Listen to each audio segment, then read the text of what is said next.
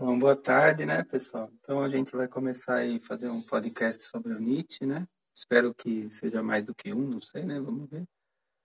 Nesse primeiro eu queria falar, tipo, das...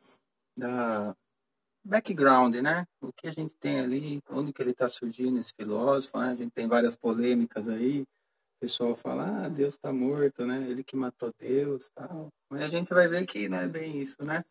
Então, assim, só que é um trabalho complicado porque são várias coisas, né? Por exemplo, é, quando um filósofo ele aparece, assim, começa a escrever, ele começa a escrever, tipo, conversando com alguém, né? A escrita, ela surge como?